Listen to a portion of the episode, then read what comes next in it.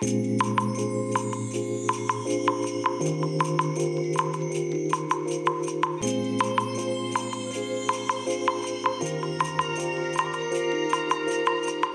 いおはようございます。本日はですね7月16日日曜日でございます。車の中の気温は29.3度ですね。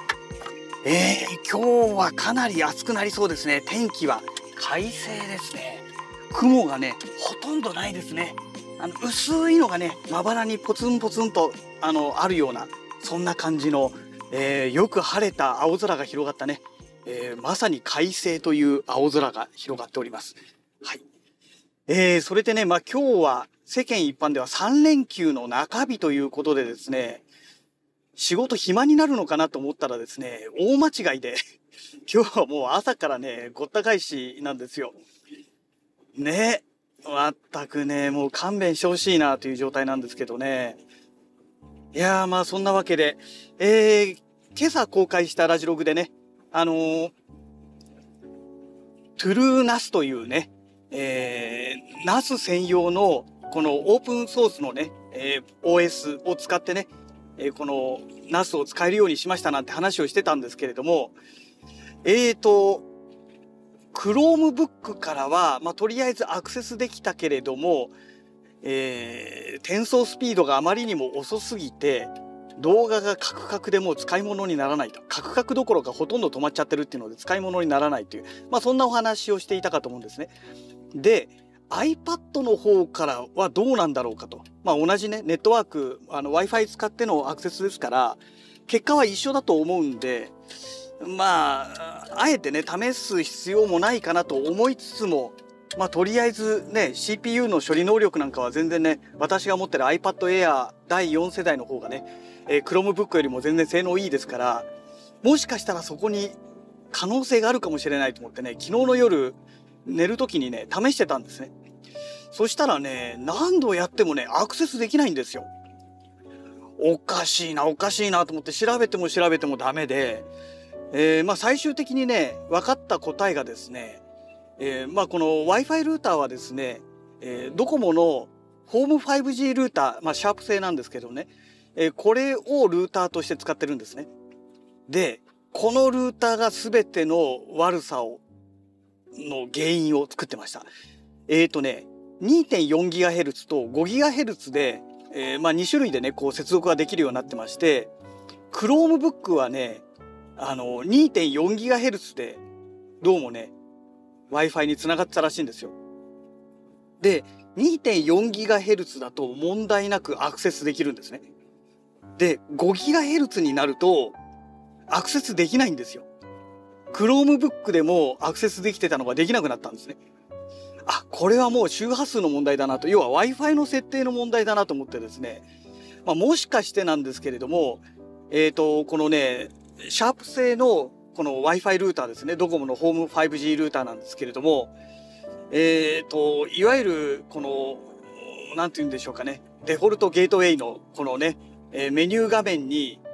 え設定画面にね、アクセスする場合には、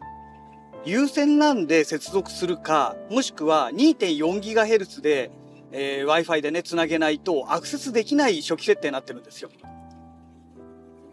で、5GHz だとなぜかアクセスができないような設定になってるんですね。これどういう意味があるのかちょっとね、私もよくわかんないんですけれども、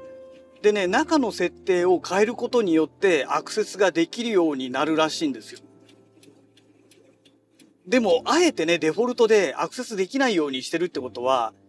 何か意味があるんじゃないのかなと思ってね、まあ 5GHz ではね、アクセスできないこのデフォルトの設定にしてあるんですね、私は。で、おそらくこれが原因なんだと思います。えー、iPad の方もね、2.4GHz に設定したら、問題なくね、アクセスできるようになりました。で、当然ね、2.4GHz ですから、転送スピードも遅いじゃないですか。まあ、そもそもが、あのー、このスイッチングハブまでは 1GBps なんですけど、最大がね。えそこから先が、ドコモのフォーム 5G ルーターがね、100Mbps なので、もうこの時点でね、そこでボトルネック現象が起きますから、もう Wi-Fi につないでる時点でもう全てがアウトというね、オチになってしまうんですよね。だからん何が一番いいのかなと思ってであともう一つね TP リンクの Wi-Fi ルーターにも接続してるんですね。なので TP リンクのその Wi-Fi のアクセスポイントからアクセスすればもしかしたらもうちょっと滑らかに動いてくれるかもしれない。あくまでかもなんですけどね。えー、これまだね、試してないんですけれども、うん、今ね、そんな状況ですね。いやーもうおかげでね、昨日ね、それをね、昨日ってかもう今朝方ですよね。3時4時台、そんなことやってましたので、もうね、全然ね、朝もね、そのままね、もう眠れなくてですね、そのまま朝迎えちゃいましたので、今日ね、ものすごい睡眠不足なんですよ。ものすごい睡眠不足の上にね、今日やることがいっぱい詰まってまして。いやー、で、しかもね、この気温ですよね。今日、明日がかなり暑くなるみたいで、まあ明日は今日よりは幾分かね、ちょっと下がるぐらいで、火曜日以降ですね、気温がね、下がってくるらしいんですよね。だからこの、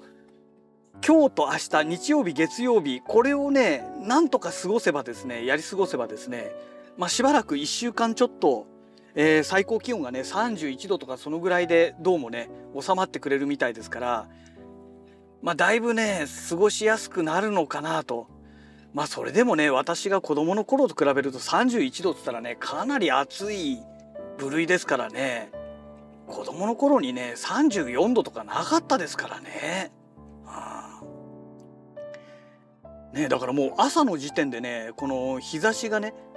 あの山から太陽が出てきて、えー、日差しが当たるようになってからねエアコンがね全然効かなくなるというね、まあ、毎年恒例のねえー、状態が起きましていや今日は間違いなく暑くなるだろうなと。でね案の定天気予報もね、えー、かなり暑い予報があの最高気温がね出てましたのでね34度だったかな、えー、というね最高気温予報が出てますからまあ今日はとにかく気をつけないといけないですよね。まあそんな状態でございます。ね。まあちょっとねこのトゥルーナスの設定ねまあ、あとどうしたらいいかなと。まあ、この iPad でね、安定した状態で、この通信をやり取りするということになると、もうあとは USB Type-C、あ、iPad Air 4はね、USB Type-C なんですよ。なので、Type-C から、この、なんて言うんでしょう、Wi-Fi の、この Wi-Fi じゃないや、えー、LAN ポートに変換するやつを買ってきて、それで優先なんで接続するという形を取らないと、ちょっとダメなのかなという感じがしております。ね。なんかそれだけのためにね、わざわざね、5、6千円ぐらい出してね、タイプ C からこの LAN ポートに変換するケーブルを買うのもどうかなと思うんですよね。それがね、7、800円とかで買えるんだったらね、あの、もう買っちゃうんですけれども、確かね、5000円、6000円した記憶があるんですよ。ちょっとね、それがあるのでね、今会社のね、あの、MacBook ではそれを使ってるんですよ。ね、だからまあ仕事が終わったらね、それを抜いて、あのー、まあ支度にね持ち帰って夜使ってまたそれを抜いて持ってくる。いや、めんどくさいな、それはな。それはちょっとないな。で、持って帰るの忘れたらね、あの優先なんで接続できなくなっちゃいますからそれはちょっとないですよね。なかなかねなかなか難しいですよねそういったこのガジョガジェット系ってね意外とね高いんですよ特にね iMac に絡んでるもの MacOS かあ iOS iOS とか MacOS に絡んだものってねなぜかねやたらと高いんですよね。だからね、本当にね、ちょっと勘弁してくださいって言いたくなっちゃうんですけどね。はい。